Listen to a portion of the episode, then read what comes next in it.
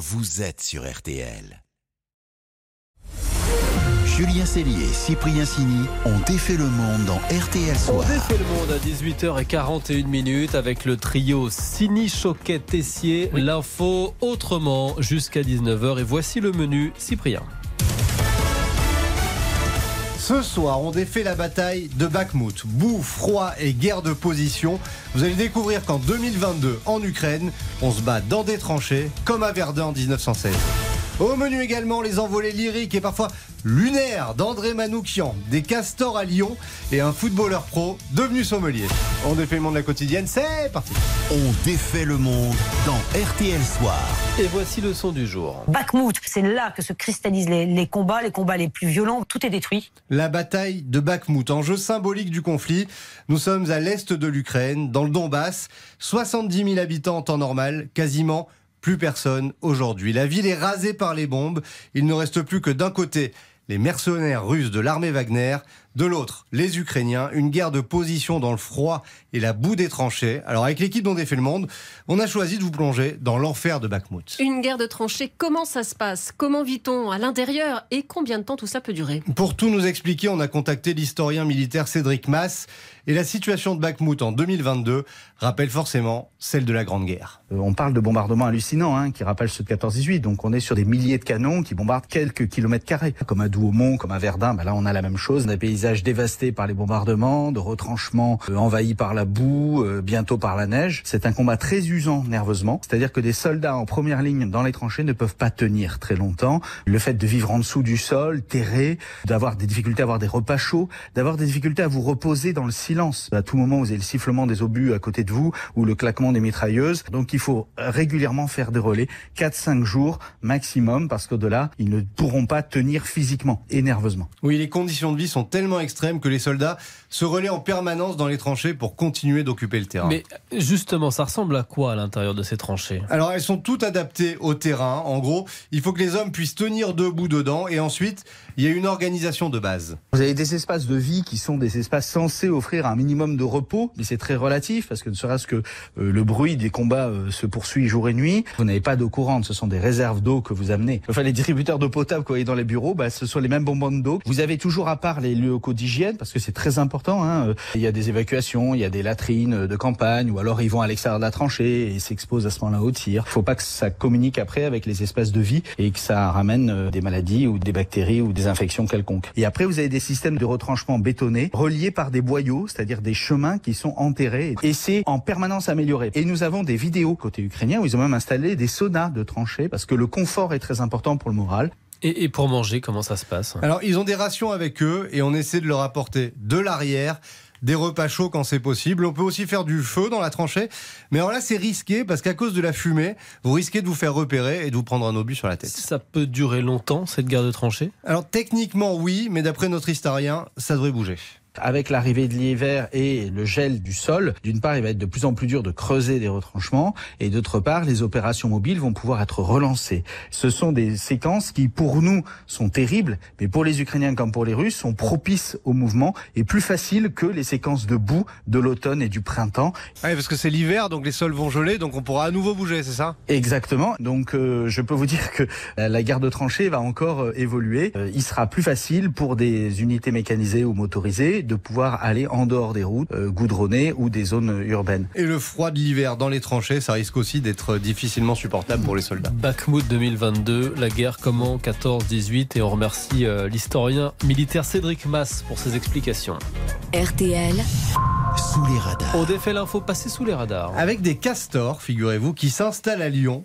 Et ça, ça fait pas plaisir à tout le monde, Laurent. Oui, les castors sont là et de plus en plus nombreux à être observés à Lyon. Normalement, ils vivent en périphérie, mais là, ils débarquent dans le centre-ville bah, pour venir dîner. Plusieurs couples, impossible de donner un nombre, viennent se remplir l'estomac, grignoter des arbres sur les quais de Saône. Comme ça, sur le papier, on se dit bah, que c'est une bonne nouvelle. Le castor, euh, classé comme espèce protégée, qui a failli disparaître dans les années 80, est de retour formidable. Sauf que ça ne plaît pas à tous les habitants et passants de voir des arbres rongés, sérieusement taillés et collés au sol. Mais pas de polémique. Pour Quentin Brunel, c'est le co-directeur de l'association des espèces par millions.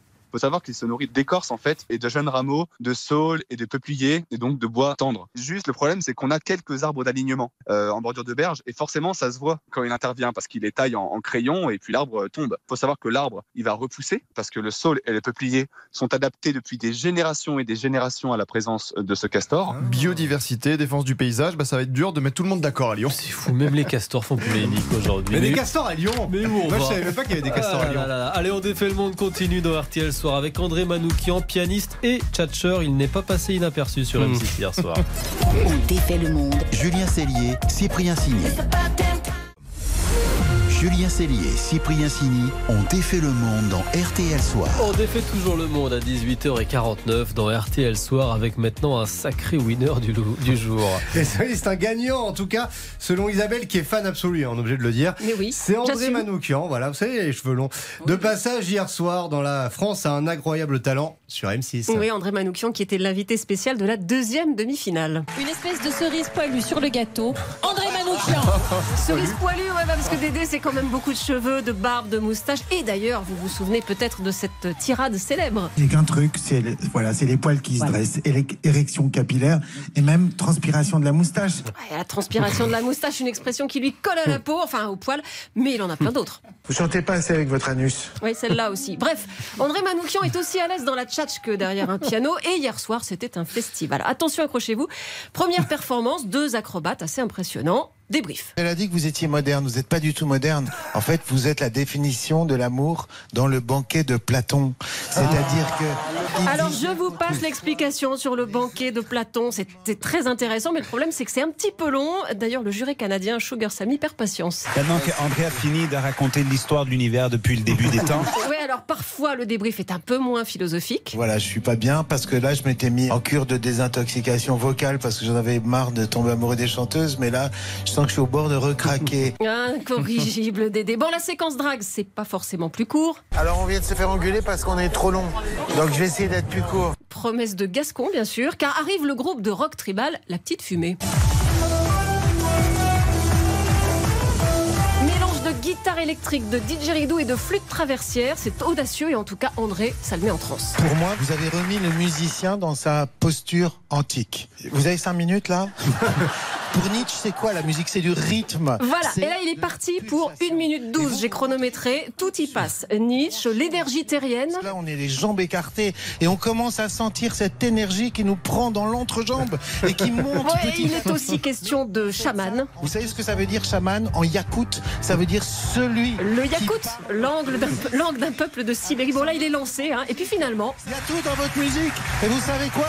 Moi, je vous mets mon putain de golden. Golden Buzzer, André Manoukian envoie directement le groupe en finale sous les yeux ébahis des autres jurés. Je ne veux plus faire d'émission sans toi, André. Je te le dis, il faut que tu sois là tous les soirs. Bravo. Le meilleur débrief que j'ai entendu de ma life, Mais ouais. c'est. Plus grand débrief ah ouais, de mes Ah, non, 5 ans mais- de participation. Meilleur débrief, ouais, pas pour tout le monde. Sur Twitter, ça grogne un peu, euh, en partie à cause du groupe, mais bon, ça chacun ses goûts, et beaucoup à cause de ces fameuses envolées lyriques improbables. Il est lourd, André, il est périmé, les longues tirades pour dire que dalle, ça casse le rythme, mais bon, en vrai, c'est pas de sa faute, parce qu'à chaque performance, J'ai des visions en fait, voilà, c'est ça. il voit des choses, André. C'est un artiste et un excellent conteur ou un grand baratineur, comme vous voulez. En tout cas, à ce niveau-là, moi, je dis que c'est un, un vrai talent et même un incroyable talent. Surtout qu'il ne change pas parce que nous, on, On l'adore. Ah oui. Le match des infos pour briller au dîner. Le match à table, Isabelle face à Laurent. Qui a ce soir la meilleure info pour briller au dîner? Bah oui, parce qu'il n'y a pas de match de foot ce soir, mais il y a le match des infos pour briller. Laurent, on dirait l'Espagnère, est mené 35-29 par Isabelle. Laurent qui a choisi de briller avec le classement Forbes des milliardaires. Ouais, Bernard Arnault. L'Espagne c'était serré. Là, on peut pas dire Merci, que ce match soit serré. Oui, mais au tir au but, c'était Ah bah, mettez Euh, une couche, allez-y. Alors, C'est donc, vous avez choisi, Laurent, Bernard Arnault, qui est désormais l'homme le plus riche du monde. On l'a pris il y a quelques minutes. Hein. Oui, mon info pour briller, c'est que Bernard Arnault est le seul Français de l'histoire du classement Forbes à être devenu l'homme le plus riche de la planète. Oui, c'est le tout premier. Il n'y a pas eu d'autre depuis la création du classement en 1987. 185,1 milliards de dollars, s'il vous plaît. Voilà la France qui gagne. On est là. Ça fait Ça beaucoup. change. 185 Ah, milliards. c'est Ça énorme. fait Vous pouvez en beaucoup. faire des choses, hein. Voilà. C'est plus qu'Elon Musk. Hein. Oui, c'est plus qu'Elon Ouais, Musk, ouais. effectivement. Place à Isabelle. Isabelle est inspirée par le magazine Time qui vient de désigner sa personnalité de l'année. C'est le président ukrainien Volodymyr Zelensky. Oui, et mon info pour briller, c'est que Time a désigné aussi un homme du siècle, du XXe siècle, Ah ouais forcément, en 1999. Et donc, on va jouer aux devinettes. Qui- Ah. Qui, à votre avis En plus, elle l'a pas écrit sur la feuille. Eh ben non, sinon ce serait pas Mandela? Non, pas Mandela. Gorbatchev. Gorbatchev a été l'homme de la décennie en 89, Ah. mais, euh, et il avait déjà été nommé en 87, mais non. Euh, C'est dur, hein. Zidane Ah, Michel vous aimeriez Sardou. bien, mais non. Michel Sardou, chacun va avec son idole. André Manoukian, non, pas du tout. Non Alors Alors, alors, Einstein. Ah, Albert Einstein. Ah, égal MC2, bien sûr. égal MC2. Alors là, on est un peu pressé, mais sinon, je vous aurais bien expliqué euh, égal MC2. Bien sûr, j'en doute pas. Euh, bah, c'est une bonne info pour briller au dîner, ça. Bah, je Mais- donne le point à Isabelle ce soir. Ah, j'y ai cru là quand vous l'avez regardé là. aussi. Eh non, non, Oh non. là là là Allez, là. dans quelques minutes, ce sera le journal de 19h. C'est Et dur. puis, juste avant, on va défaire votre monde avec un ancien footballeur professionnel Ah ouais. reconverti dans le vin, s'il vous plaît. À tout de suite. Julien Cellier et Cyprien Sini. On défait le monde. Julien Cellier et Cyprien Sini ont défait le monde dans RTL Soir. 18h57 minutes et juste avant le journal de 19h, on défait votre monde dans RTL Soir, vos parcours de vie, vos reconversions aussi parfois. Et on vous prouve que le foot et le vin peuvent parfois faire bon ménage. Oui, vous l'avez peut-être vu sur les pelouses de Ligue 1. Antoine Deveau, ancien footballeur du Stade de Reims, excelle aujourd'hui dans un autre domaine, le vin. Bonsoir Antoine. Bonsoir à tous. Vous êtes aujourd'hui chef sommelier. Vous aviez ce projet en tête depuis un moment ou pas? Depuis, euh, depuis une dizaine d'années, oui, je, ré- je réfléchissais à, ma reconversion. Donc voilà, essentiellement dans le vin. euh, un grand virage pris euh, après ma, carrière de sportif. Après la restauration, c'est venu euh, à travers le, business et le relationnel. Mais voilà, vraiment passionné de vin à la base et je suis très content aujourd'hui de, de ce que je suis en train de faire. Mais alors, ce qui est étonnant, ou en tout cas ce qui interpelle, c'est que quand on est joueur de foot professionnel comme vous l'avez été, on a une hygiène de vie irréprochable, etc. Vous goûtiez un peu déjà du vin à l'époque Vous étiez déjà passionné par la chose? Euh, c'est arrivé sur le tard quand même. hein. J'ai commencé à boire ma première goutte d'alcool à l'âge seulement de, de 25 ans. Ah ouais, c'est Alors, tard. euh, ouais, si j'avais commencé avant, en étant, enfin, sachant que je suis allé jusqu'en en fac, je serais peut-être pas passé professionnel. Vous avez eu le béguin tout de suite? Euh, non, c'est venu, euh, c'est venu au fur et à mesure. hein. Quand j'ai joué à Toulouse, voilà, j'avais des amis qui s'y intéressaient déjà aussi. Donc, euh, à la force de partager des repas, des dégustations chez, chez les cavistes, voilà, c'est monté crescendo et ça a vraiment accéléré le fait d'avoir passé cinq ans et demi en Champagne. Et aujourd'hui, vous êtes le chef sommelier du restaurant La Grande Georgette à Reims. Tout à fait, qui vient d'être récompensé par le jeune talent chef euh, au Goemio. Donc, euh, donc euh, voilà, c'est une belle aventure pour tout le monde et euh, je suis très fier de, de faire partie de cette histoire-là. Alors, vous avez complètement changé de milieu quand même. Ouais, bah, c'est ce qui détonne. hein. Euh, les gens euh, qui viennent au restaurant aujourd'hui, euh, des fois se posent un petit peu la question ah, tiens, je, je connais ce gars-là.